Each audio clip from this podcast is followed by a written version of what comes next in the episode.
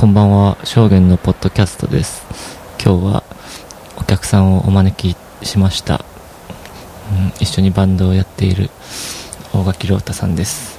どうぞよろしくお願いします。よろしくお願いしますえー僕たちはガールというバンドをやっております。二人でやっている二人編成のバンドです。うん、で、今日は、うん、どんな話をしましょうか？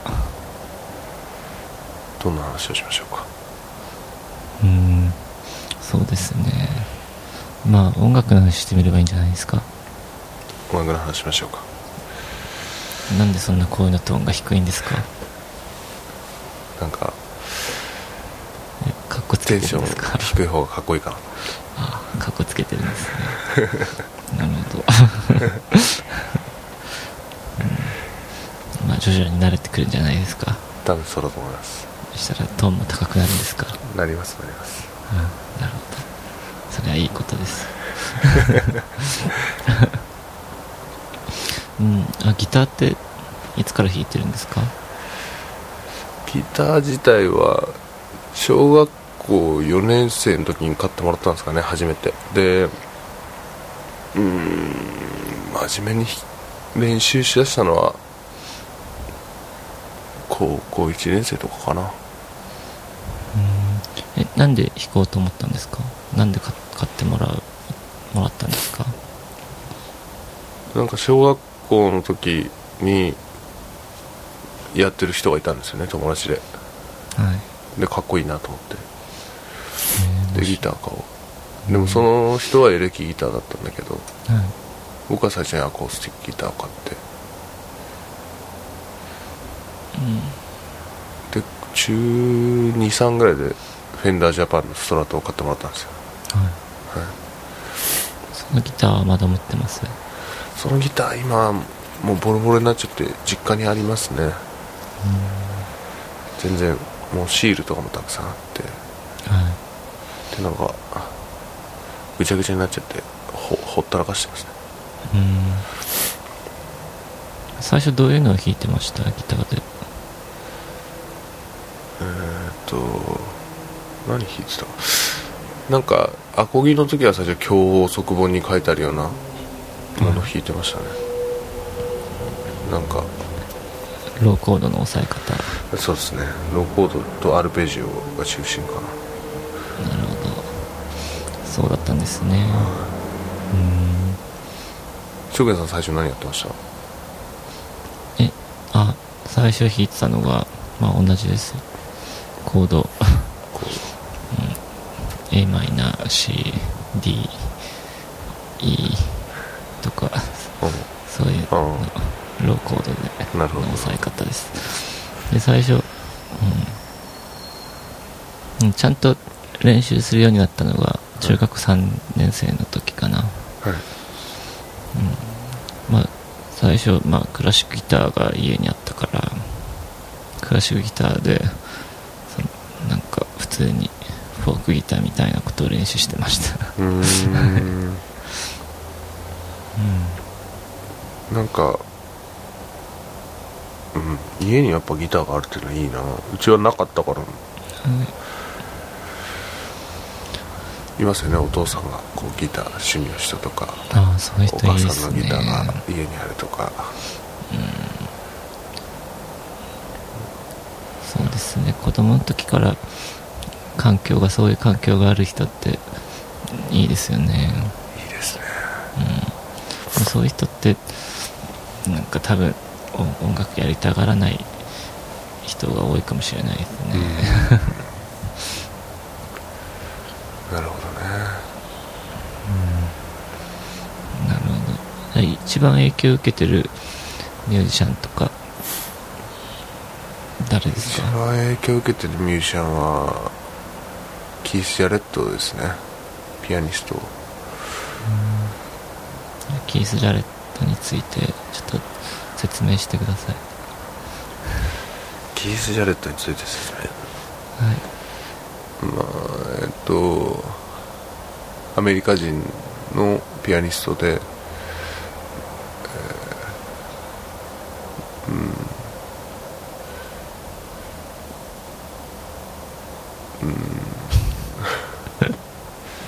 なんて説明すればいいのかな。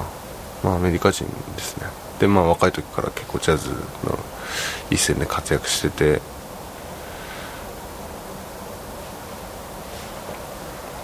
すごいいいピアニストなんですけど。そ完全即興でソロコンサートをやったりとかする。日本にもよく来てるんですけど。なるほど。どこがいいんですか？もう全部じゃないですかね。全部いいっすね。もっと分かりやすく。どこがいい？うん。うんとまあ、キッシャルと本を出していて、まあ、インナービューズっていう本なんですけど、そのインナービューズから結構僕影響を受けてる部分は大きいんですけどね、だから。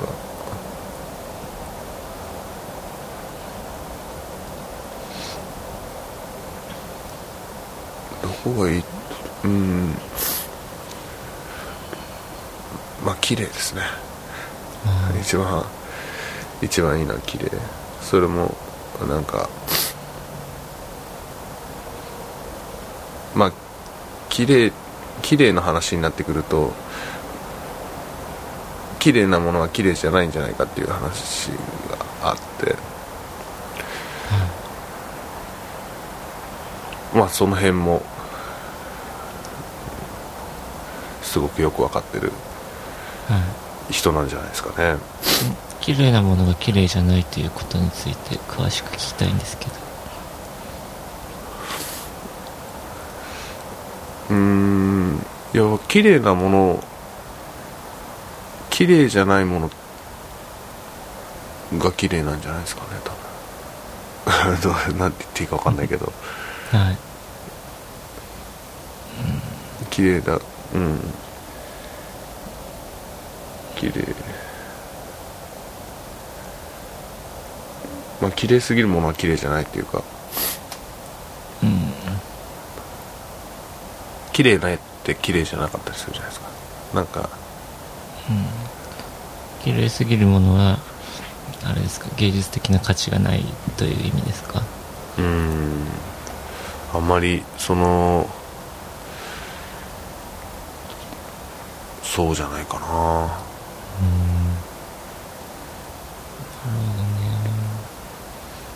そっか。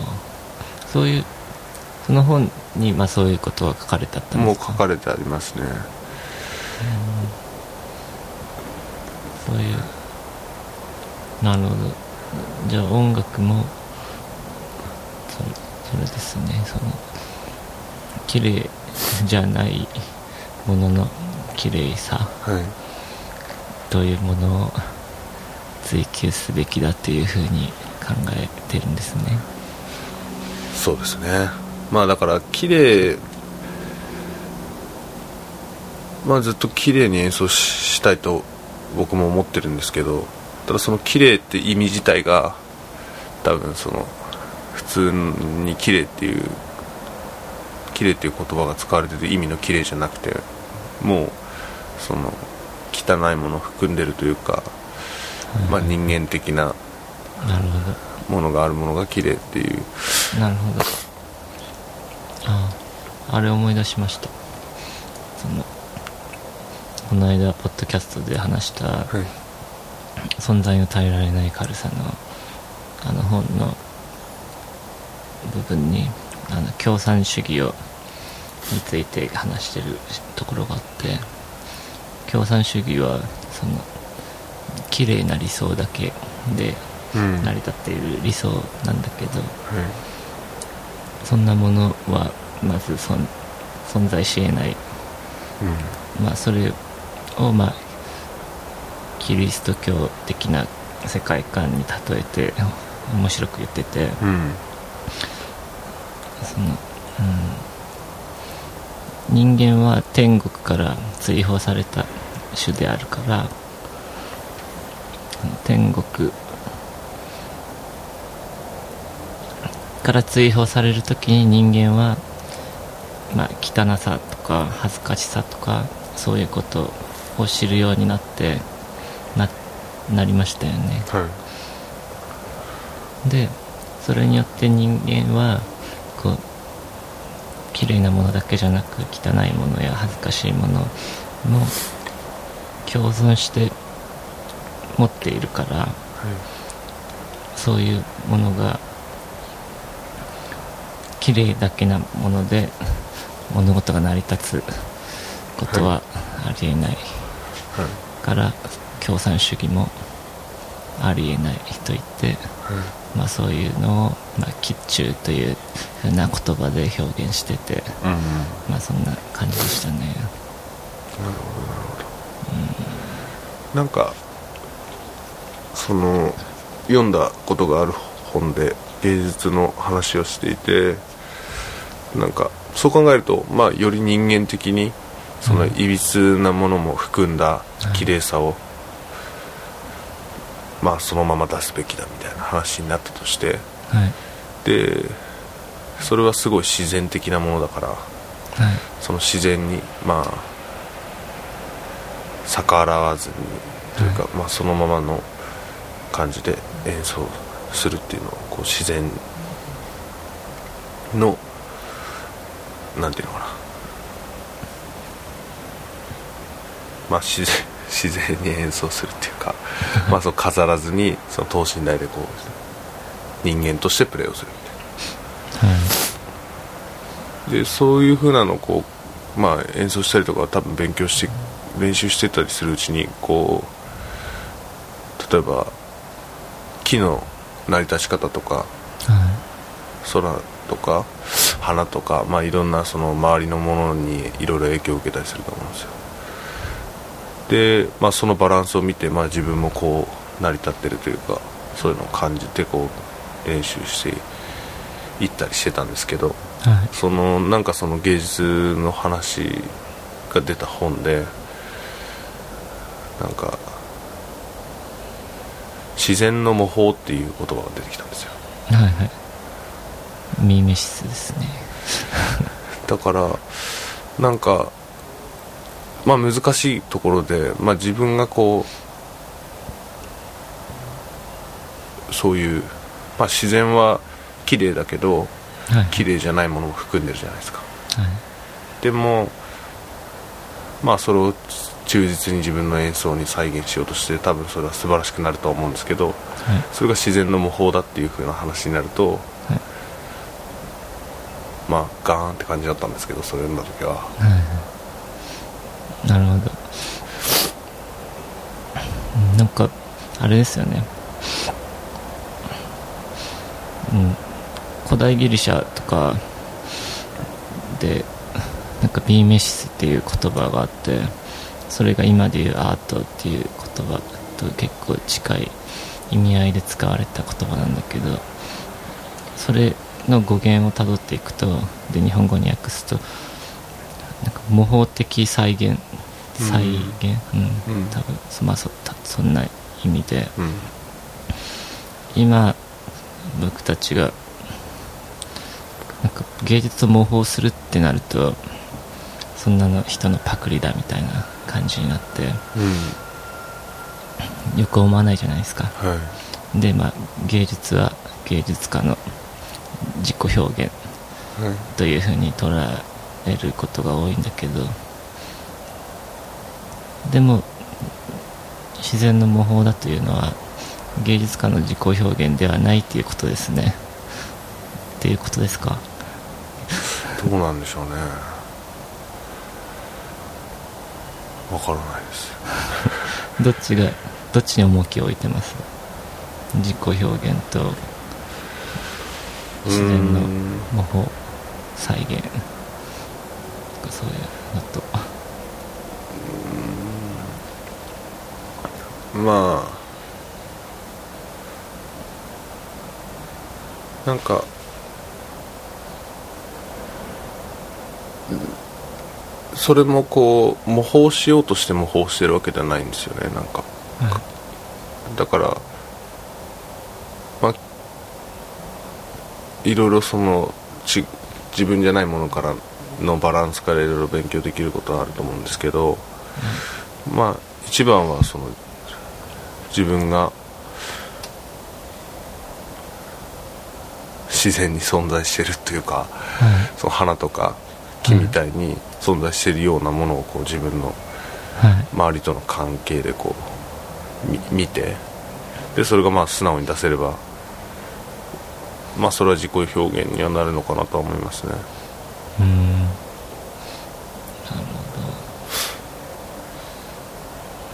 そな前言っ言ってたじゃないですか。その音楽があるべき例えばアレンジでもはい。曲の構成でも、はい。まあ、こうあるべきそういうものが、は次行くべき音とかそういうものがはい。全部あるように思うって。はい。それについてはどうですか？あるように思いますねやっぱ。それがやっぱあれあれですか？自然を飲む方っていうことなんですかね？その本当あるべき姿を再現するってことだと思うので。そうかな。だからそのえー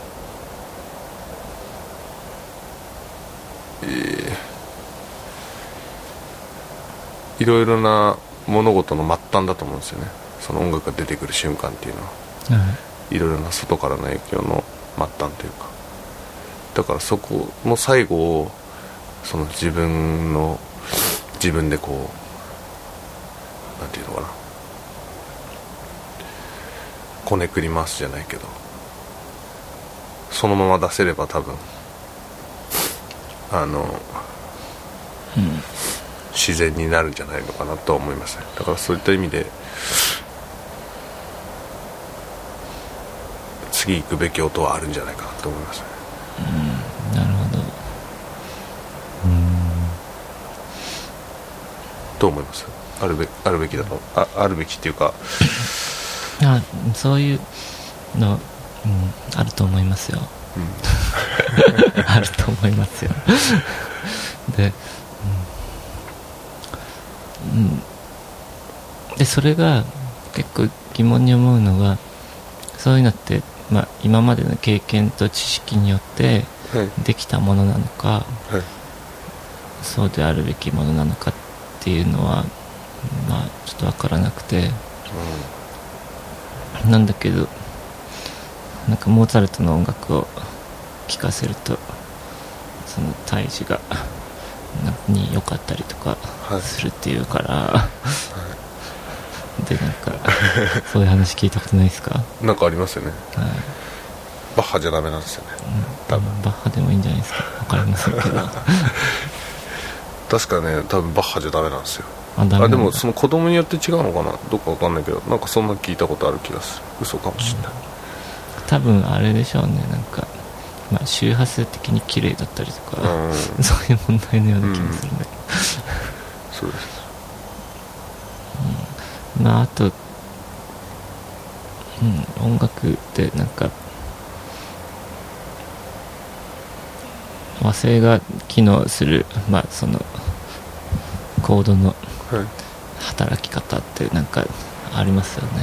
はああいうのああいうのってどうなんですかね経験によってそういう風になったのかそれとも自然にそういう風に機能するのが自然の姿なのかって。いうーん。どうなんですかね。ああでも多分自然なんだと思いますね。なんかそのイギリス人となんかちょっと話してた時にはいなんか赤と青を日本語で言ってくれみたいな。はい。で僕が赤青っつったんですよ。はい。そしたら彼は赤イズレッドって言うんですよ。はい。なんで知ってんのって言ったらいや知らないみたいな。なんか赤っぽかったみたいに言うんですよ。で暑いと寒い。はい。暑いホットみたいな感じなんですよそういうことなんじゃないですかね多分。だからまあ言葉のその音のイメージって多分あるからそれは多分国が違って外から受ける影響も違ってもうん。なるほどだから悲しい響きで明るいっていうような印象がはい。あ悲しいまあ今そのもしその教育でこの音が悲しいってされてるとしして、まあ何も知らない子が例えば悲しいのを聞いて多分明るいって思うことはないんじゃないかじゃあ マイナーコードを、はい悲しいコードを明るいっていう風に認識させる教育をさせたら、なはい。そう思うんじゃないですか？うーん。その明るいっていう言葉自体の意味が暗いって言葉になりそうな気がしますけどねそういう意味じゃなくてですよね。そうです。うーん多分無理じゃないかな。いや多分教育すればできるんじゃないかなって思うんだけどどうなんですかね、うん、なんか北朝鮮行けばはい。キム・ジョンイルとかが世界で一番男前の男らしいです。みんなそういう風に思ってるらしいです。あ まあ思ってない人たちも多いだろう。け あ多分。どなんか、うん、なんかそんな話なんか聞いたことあります。あ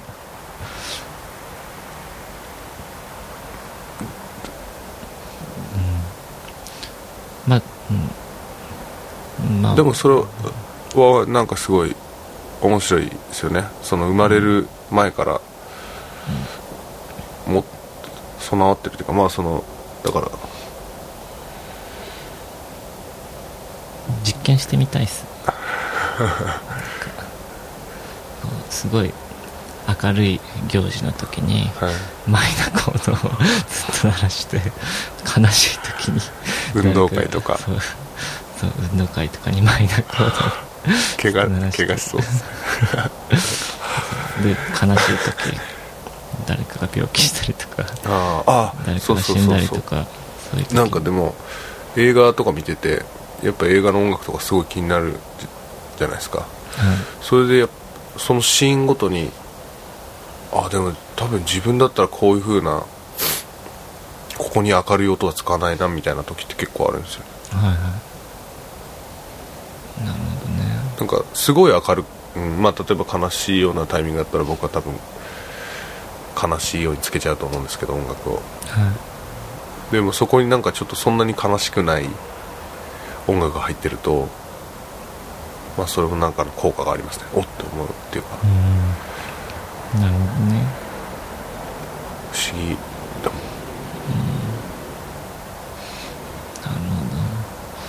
そっか。ってことはあれっすね。もう基本的にそういう理想系のものっていうか自然があるべき姿の そういうものは存在するって思ってるわけなんですね。存在するんじゃないですかね。でそういうのをそういうのを模倣して再現するのが芸術だって思ってるわけですね。うん。どうかな。まああそういう側面もあるってことそういう側面もあるんじゃないですかね。なるほど。なんか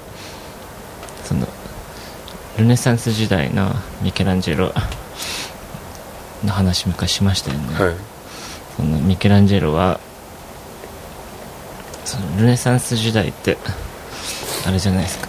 古代ギリシャの哲学とか考え方がもう一回流行ったからルネサンスって呼ばれてて。でそれ何かっつったらまあそういうまあプラトンがイイデアとかイデアの世界があってで人間が生きてるところはまあイデアの出来損ない なんかうん。真似して作られてる世界みたいな感じで、でイデアの世界は、まあ、全ては完璧なバランスを整ってる世界で、まあ、それを模倣することが、まあ、そういう当時の芸術だったんだけどそのイデアっていう世界を。でまあそんな感じでアリストテレスはなんか確かイデアは否定したけどもの物物事とか全てのものにその本質が内在されてるとかそんな風に考えてた、まあ、そういう考えがルネサンス時代にまた流行ってミケランジェロは自分のことを紹介する時に画家だって言わないで彫刻家だって言ってたらしいんです。うんその理由は彫刻がより芸術のあり方とその芸術作品を作る作っていく作業の仕方がより方法論的に近いからそれはどういうことかっていうと例えば目の前に四角い大理石が置いてあるとすれば自分はあその大理石の中に完成品はもう全て内在されてあってその本質はその大理石の中に全て内在されてあるから自分はいらない部分を削り落とせばいいだけだって言って だから自分がすることは何もなくいらない部分を削り落とすだけだ。これがまあ芸術は全てそのものに内在されているというふうな考えでうん。そう自分は彫刻家だっていうふうに言ったらしいんです。まあその絵画はまた真っ白なところに描いていく作業だからそれは芸術のあり方とはちょっと違うっていうふうに考えたらしいです。うん。なるほどね。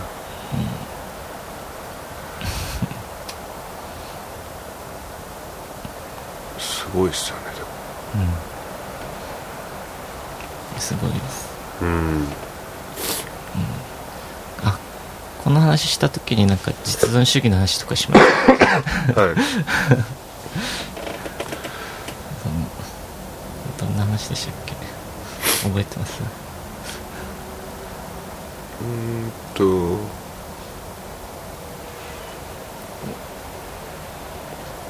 なんか全ての人間は本質を持たないで生まれるうん全ての人が特別だって、ああそういう話しましたね。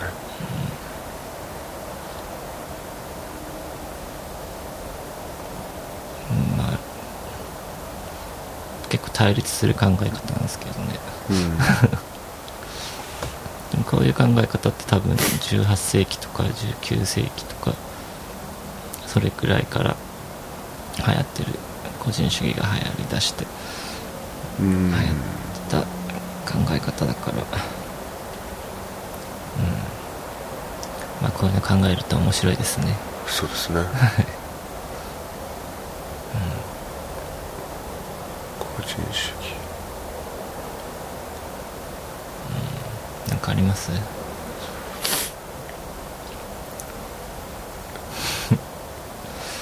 これにしときますか？はこれにしときます、い。それではありがとうございました。ありがとうございました。証言でした。